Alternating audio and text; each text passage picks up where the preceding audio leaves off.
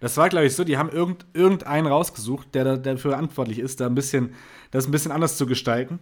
Und der hat sich, ah ja, habe ich noch ewig Zeit, so wie ich vor der Hausarbeit oder so, vor der, Haus, vor der Deadline, so, ja, komm, erstmal erst noch eine Runde FIFA, erst, erst noch eine Runde Weekend League, so. Und dann kurz vor der Abgabe, ach komm, scheiße, was, was ändere ich jetzt, was ändere ich jetzt? Ach komm, der Honig, der Honig war es von Anfang an.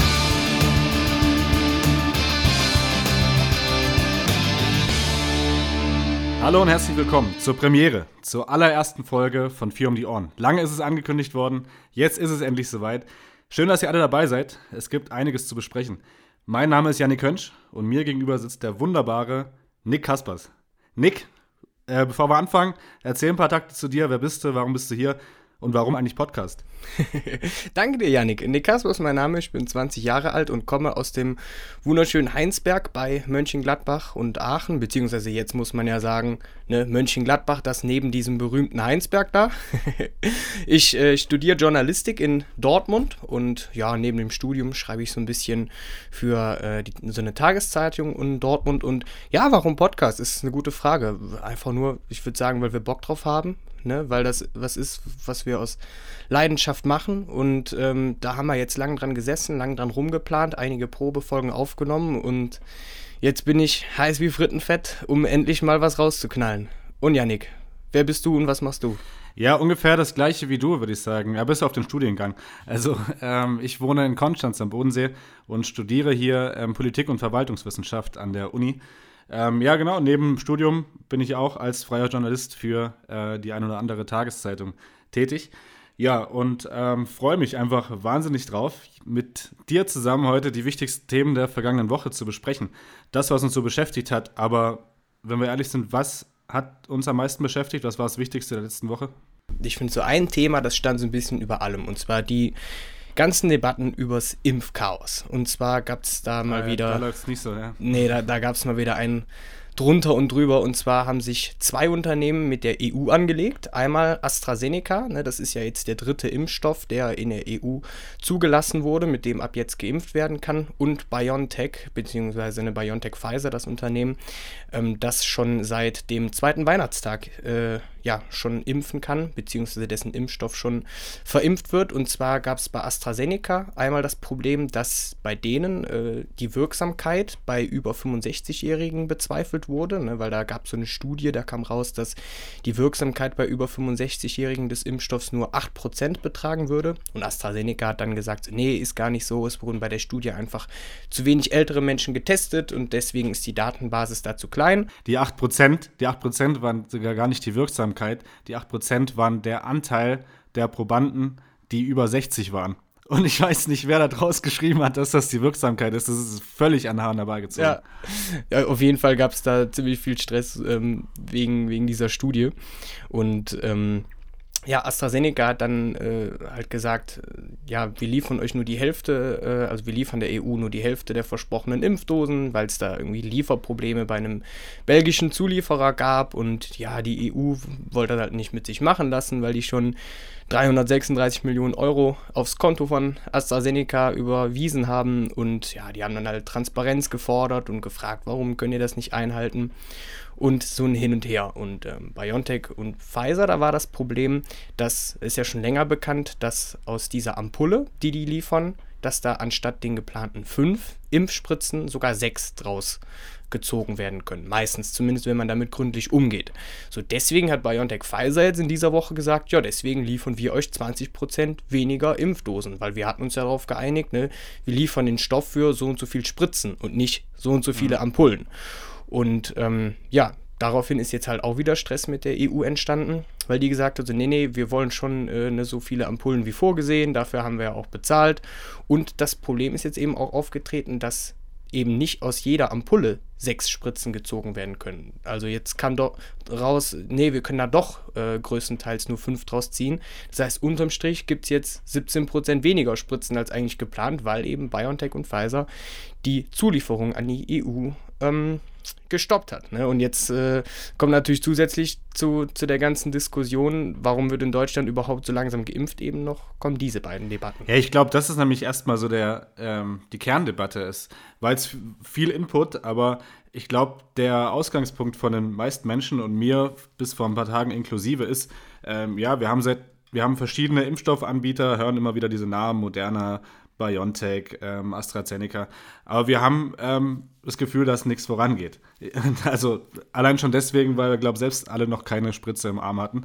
Ähm, aber ja, das ist erstmal so, glaube ich, die Ausgangssituation. Und dann, wie du gerade angesprochen hast, äh, ist da jetzt noch ein bisschen Reiberei zwecks Lieferung und ähm, ja, Produktion überhaupt. Relativ intransparent das Ganze, oder? Auf jeden Fall. Also transparent, äh, Transparenz mangelt es an allen Seiten. Ne? Ähm, vor allem bei AstraZeneca, weil da ist man sich halt immer noch nicht darüber einig, ähm, ja, was wird jetzt überhaupt geliefert von dem, was da bestellt wurde oder warum wird irgendwas mhm. nicht geliefert? Warum bekommt Großbritannien alle Impfdosen, die die auch ne, versprochen haben und die EU nicht zum Beispiel? Das ist auch ein großer Streitpunkt. Äh, ja, bei BioNTech und Pfizer ist halt jetzt eben, da fehlt es an der Transparenz zu sagen, ja, hat man sich jetzt auf Ampullen geeinigt oder auf Dosen für Spritzen? Ne, ob, ob, ja. Also ob BioNTech Pfizer dazu berechtigt ist zu sagen, nee, wir liefern euch jetzt einfach mal 20% weniger. Und dann kommt halt immer noch die ständige Diskussion um, warum wird so langsam geimpft. Ne? Ja, ich glaube, also ich glaube erstmal, ähm, bei BioNTech ist vertragsrechtlich schon richtig. Die haben, glaube ich, auf Impfdosen den Vertrag festgelegt. Genau. Daher können die eigentlich vertragsrechtlich schon erstmal ähm, ja. weniger machen, auch wenn das natürlich moralisch fragwürdig ist. Aber prinzipiell ähm, erster Schritt war, dass die EU quasi als Ganze ähm, bei den ähm, Impfunternehmen bestellt hat, oder? Richtig, also ähm, vor allem Deutschland hat sich dafür einen europäischen Weg ausgesprochen. Ne? Das heißt, nicht mhm. alle Mitgliedstaaten der EU bestellen einzeln den Impfstoff, sondern die EU gemeinsam.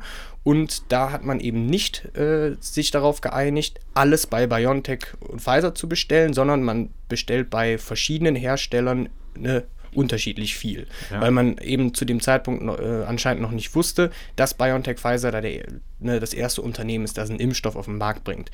Die USA mhm. zum Beispiel hingegen hat halt ziemlich viel auf BioNTech und Pfizer gepokert und direkt 600 Millionen Dosen bestellt. Die EU halt nur 300 Millionen.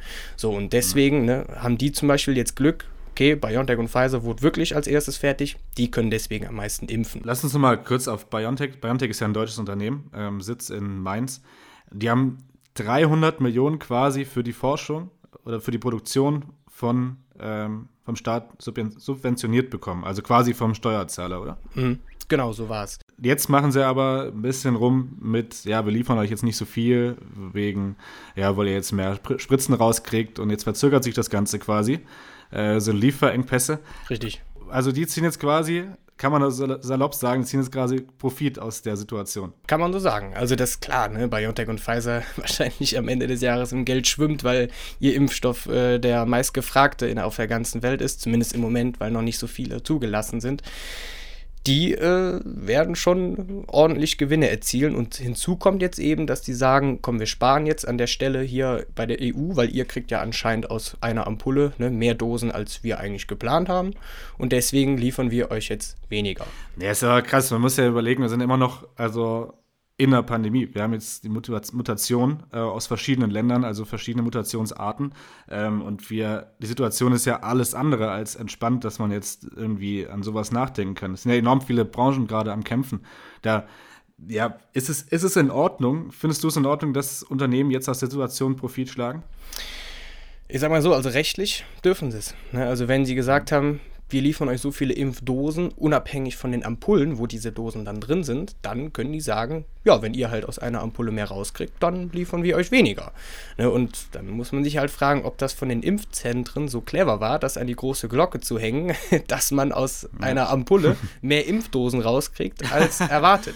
Ja, ja, klar, aber es ist ja trotzdem auch irgendwie ein bisschen, also ich finde es moralisch schon sehr fragwürdig, ehrlich gesagt. Und jetzt irgendwie, die gegen 300, 300 Millionen Tacken, äh, dass sie da, dass sie das Ding an den Start bringen und jetzt, äh, obwohl es ja nicht mal allein deren Errungenschaft ist. Ich meine, jetzt sind auch viele Probanden dabei, viele Forscher, die jetzt nicht bei BioNTech angestellt sind. Ähm, und trotzdem sind die da jetzt so intransparent. Man kennt ja jetzt nicht genau den Preis oder man kennt, man weiß nicht, wie, genau die, wie teuer die Produktion ist ähm, oder wie viel die Unternehmen letztlich verdienen. Das ist eigentlich also für mich geht es in dem Fall, wo es ja wirklich um eine Pandemie und nicht irgendwie um die jährliche Grippeimpfung geht, geht das eigentlich gar nicht, oder? Ja, das, das Problem ist halt, es ist ein, ein Riesenran auf diesen Impfstoff von BioNTech und Pfizer, ne? weil der hat einfach die höchste Wirksamkeit. Das ist der, der am längsten zugelassen ist und der in dem Fall am sichersten ist. Das Ding ist dann natürlich, wenn man dann an einer Ecke sparen kann, wie jetzt bei der EU, weil die eben mehr daraus kriegen als vielleicht Entwicklungsländer, die jetzt nicht so genaue ins medizinische Instrumente haben, um aus so einer Ampulle sechs Dosen rauszubekommen. Ne? Dass sie dann sagen, okay, dann sparen wir bei der EU, um dann vielleicht auf anderer Seite mehr liefern zu können. Ne, das hat auch seine positive Seite. Ne? Also, dass, dass eben dann andere Länder, die die Möglichkeiten vielleicht nicht haben, äh, ja, dass die dann das bekommen. Aber klar, ne, der, der wirtschaftliche Hintergedanke, den kann man dabei nicht verleugnen. Ja, das stimmt schon. Also es ist, glaube ich, einfach eine schwierige Situation, wo man jetzt auch nicht richtig weiß, wie man das jetzt lösen kann. Ich finde es halt, es wurde halt der Politik jetzt immer so eine schwarze Peter zugeschustert und da kann man sich ja nicht ganz sicher sein, ob die jetzt letztlich wirklich die Übeltäter sind oder ob es einfach an der mangelnden Planung im Voraus lag, wie viel, wie viel man produziert und wie viel Absolut. Ansturm da kommt. Weil ich meine, ähm, um es nochmal so ganz deutlich zu sagen, also das ist jetzt wirklich meine persönliche Meinung, aber wenn da jetzt irgendwie 80 Millionen Impfdosen angekündigt sind, es kommen 30 Millionen, sind das halt, also die Differenz von den 50 Millionen, das sind ja nachher im Endeffekt auch einfach Menschenleben. Genau. Das muss man ja auch irgendwo so sehen. Und wenn man da jetzt dann rummacht, ja, aber wir sparen jetzt dort und wir produzieren jetzt dort, ähm, weniger oder anders, das ist ja jetzt überhaupt nicht zielführend. Absolut. Ja, so ist es, ja. Aber egal. Ja, 5 Millionen neue Lieferungen sind ja jetzt angekündigt worden, habe ich gestern bekommen äh, oder mitbekommen, also von Moderna, BioNTech und AstraZeneca. Ähm, ja, es zwar, hört sich jetzt an wie ein Tropfen auf einen heißen Stein, aber vielleicht geht es jetzt ja wirklich voran. Ja, das war bestimmt auch so ein bisschen im Druck der EU geschuldet. Ne? Wie gesagt, die hatten halt Stress mit AstraZeneca, weil die gesagt haben, wir liefern weniger, weil wir Zulieferungsprobleme haben. Und daraufhin hat die EU halt wirklich Druck gemacht. Ähm, Jens Spahn, ne, unser Bundesgesundheitsminister, hat da auch eine Exportbeschränkung vorgeschlagen, die dann auch in Kraft getreten ist. Das heißt, dass wirklich man einen Überblick dadurch bekommt, was wird in der EU an Impfstoff produziert und was verlässt eigentlich die EU, ne, damit man das einfach mal weiß.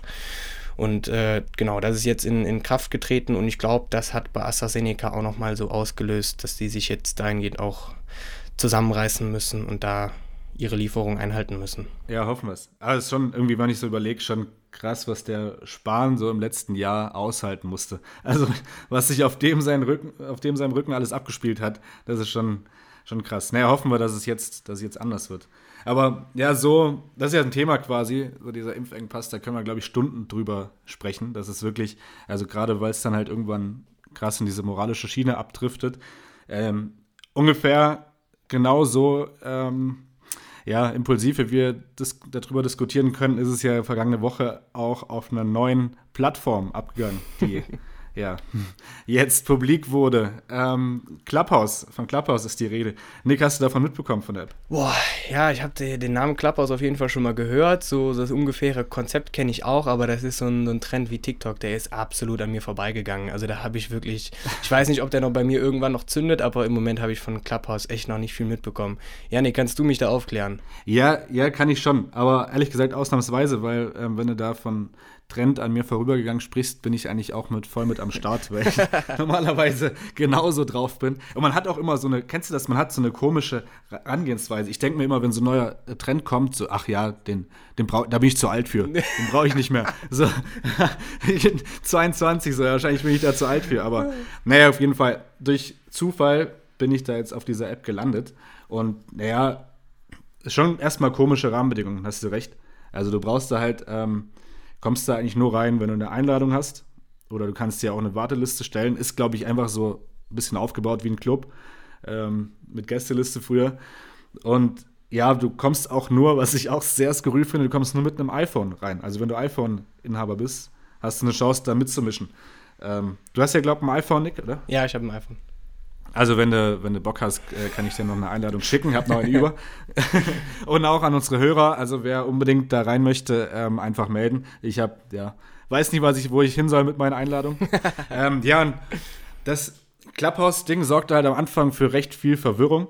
Ähm, ja, wie es, glaube ich, immer ist, wenn neue Plattformen kommen. Ja, Facebook damals mit den, also da wenn man heute seine alten Facebook-Einträge durchguckt, da Ey, läuft man auch rot schlimm, an. So. Wirklich, wirklich. Also peinlich, peinlich.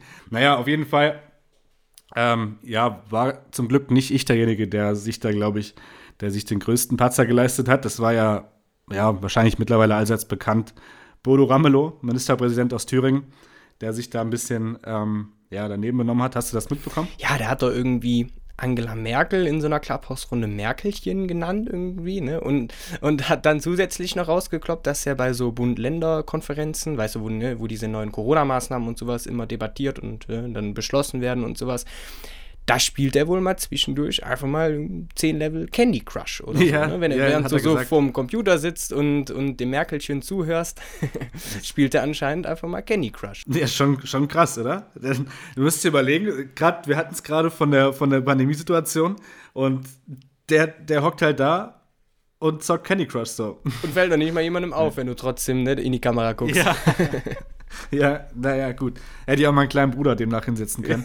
der, der mit seinen vier Jahren bestimmt auch die eine oder andere Sache mitzuentscheiden hätte, ja. wie es gerade weitergeht. Ich glaube, es wurde ein bisschen unverhältnismäßig dann auf Ramelow eingehauen. Es war halt extremst dumm. Gerade Merkelchen geht überhaupt nicht ähm, in Anbetracht der Sexismusdebatte auch in den letzten Jahren.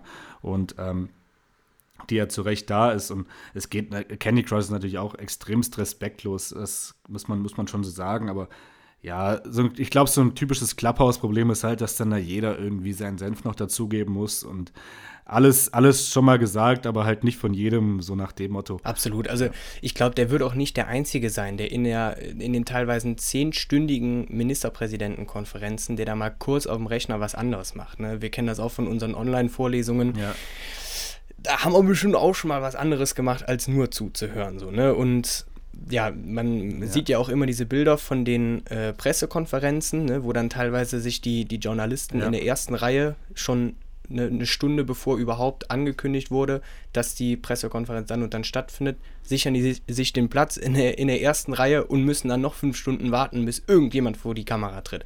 Ist genauso langweilig so. Trotzdem muss man das vielleicht nicht in der Clubhouse-Runde mit tausend Gästen, die dazuhören, raushauen. Ähm, aber klar, du hast schon recht, ne? wenn da so viele drin sind, dann wird da vielleicht auch noch ein bisschen mehr draus gemacht, als da letztendlich auch war. Das stimmt. Aber ja, mal sehen, ob das ob Clubhouse da sich wirklich so etabliert. Schauen wir mal. Ich hatte das Gefühl, dass der Hype schon wieder ein bisschen abgeflacht ist. Mal gucken, wie das in den nächsten Wochen passiert. Aber bei Clubhouse waren ja auch nicht, äh, die, war ja nicht die einzige Plattform, auf der Ministerpräsidenten gestritten haben. Ne? Es gibt da ja auch noch die, die klassischen Talkshows im, im Fernsehen, bei der so manch ein Minister diese Woche auch nicht so sehr gut abgeschnitten hat. Die Rede ist von Markus Lanz und Winfried Kretschmann. Ja, ja, war, glaube ich, nicht so die Woche der Ministerpräsidenten, oder? Ja, nee, noch nicht so richtig. Und äh, die, sie wird es wahrscheinlich auch nicht mehr werden, angesichts der Tatsache, dass es schon Sonntag ist. Ähm, da hat ja irgendwie Winfried Kretschmann, ne, der Ministerpräsident von Baden-Württemberg, ähm, du kommst ja aus Baden-Württemberg, ne, der hat ja irgendwie gesagt, der, der will jetzt die, die Grundschulen ab dem 1. Februar wieder wieder öffnen, obwohl ja eigentlich bis zum 14. Februar noch alle Schulen geschlossen bleiben sollen, ne, laut Bundesbeschluss. Kannst du mich da aufklären, was da dahinter steckt zwischen der Forderung? Du ist ja dein Heimatland. Ja, das ist, glaube ich, ähm, ist schwierig, das jetzt so zu sagen. Ich habe das bei ähm, Lanz auch gesehen. Ich, es kann natürlich sein, dass da wahlkampftechnisch was dahinter steckt. Ich meine, wir sind in der Landtagswahl, ähm, in, die am 14. März dann sein wird.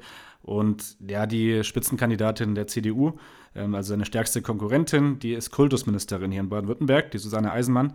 Und die hat schon lange darauf gepocht, dass ähm, eben die Schulen wieder geöffnet werden. Also sie wollte eigentlich direkt nach Weihnachten, dass ähm, die Schulen wieder öffnen, also die Grundschulen und die Kitas. Und ähm, ja, Kretschmann fährt ja eigentlich hier einen sehr harten Kurs. Also wir haben ja seit Anfang Dezember auch schon eine Ausgangssperre abends, also wir dürfen ab 20 Uhr nicht mehr raus. Ähm, das zum Beispiel. Ähm, und ja, jetzt natürlich die Frage, wie kam das jetzt, dass er sich da früher für entschieden hat, gerade in der Situation? Also erstmal vorweg schon mal Spoiler, ähm, es hat nicht geklappt. Ähm, zum Glück. Ähm, das ist nämlich, ja, leider hat sich einen Tag später, ironischerweise, in der Freiburger Kita eine Corona-Mutation ausgebreitet. Haben äh, also wirklich sehr schlimm. Da sind 18 von 25 Menschen aus der Kita haben sich infiziert. Ähm, und in dem Fall wurde das jetzt nochmal verschoben. Aber ja, es ist natürlich, es ist sehr schwierig. Äh, es war eine sehr hitzige Diskussion bei Lanz, weil Ja, Kretschmann war sehr impulsiv, wollte sich da irgendwie verteidigen, dass er sich jetzt da über die Vorgabe vom Bund hinwegsetzt. Aber im Endeffekt ist es ja jetzt nicht der richtige Zeitpunkt, ähm, da über Öffnung oder Lockerung zu reden. Oder wie siehst du das, Nick? Nee, also sehe ich wirklich genauso. Ne? Also wenn wir uns ans Frühjahr zurückerinnern, da haben wir geöffnet, als der Inzidenzwert wirklich deutlich noch unter 25 lag. Ne? Und klar, damals war der, dieser Begriff des Inzidenzwerts noch nicht so populär. Ne? Der wurde erst eigentlich danach eingeführt, als die Zahlen schon wieder hochgegangen sind. Trotzdem, ehe da irgendwas gelockert wurde, waren wir deutlich unter noch 25. Und damals gab es ja noch diese magische Grenze ne, von der 50er-Inzidenz, wo du gesagt hast, ab dann wird es kritisch. Ja, im Endeffekt war es ja auch das Ziel, dass die Zahlen sinken. Das haben wir jetzt geschafft. Ähm, aber man muss ja auch jetzt im Hinterkopf immer noch haben, ähm, die Gastro beispielsweise oder die ähm, Veranstaltungsbranche oder auch Friseure, die ähm, haben seit Wochen und Monaten geschlossen, ähm, noch lange, lange nicht ausreichende Hilfen bekommen ähm, obwohl gar nicht sicher war, dass das überhaupt die Infektionsherde sind, ähm, weil die Zahlen sind ja nicht runtergegangen, die sind ja noch gestiegen, nachdem die schließen mussten. Dann schließen wir die Schulen, die Zahlen gehen runter und dann denkst du dir, okay, nice, ähm, Schulen wieder geöffnet, aber Gastro, ähm, ja, komm, die werden schon irgendwie packen. Und ähm, ich habe jetzt letztens mit einem äh, Gastronom hier aus, aus meiner Heimatstadt gesprochen. Der hat erzählt, der macht gerade durch äh, Takeaway und so, macht er 25 Prozent seines normalen Umsatzes. Das seit Monaten, hat viel zu wenig Hilfen. Ähm, und 25 Prozent muss man sich nochmal ganz kurz durch den Kopf gehen lassen. Das heißt, ähm, du machst dir davor, machst du 2000, 2000 netto, jetzt gehst du mit 500 raus. Ähm, mit 500 Euro zahle ich hier bei mir die Miete und das war's. Also sie leben gerade nur vom, vom Ersparten, das, was sie eigentlich für die Rente zur Seite gelegt haben und kriegen keine Hilfen. Da finde ich, ist es völlig Fehlplatz, äh, fehl am Platz, dass man jetzt da irgendwie über Schulen oder anderweitige Öffnungen spricht. Finde ich auch. Ne? Also das grundsätzlich das Bestreben besteht, äh, vor allem ne, die Schulen für jüngere Kinder zu eröffnen, kann ich absolut verstehen, gehe ich auch mit, ne? weil wenn ich mir vorstellen muss, also ich bin jetzt 20 und kann mich in Zoom-Konferenzen an der Uni schon nicht so super konzentrieren, ne? wenn ich mir vorstelle, wie das ein 6-, 7-Jähriger in der Grundschule machen muss.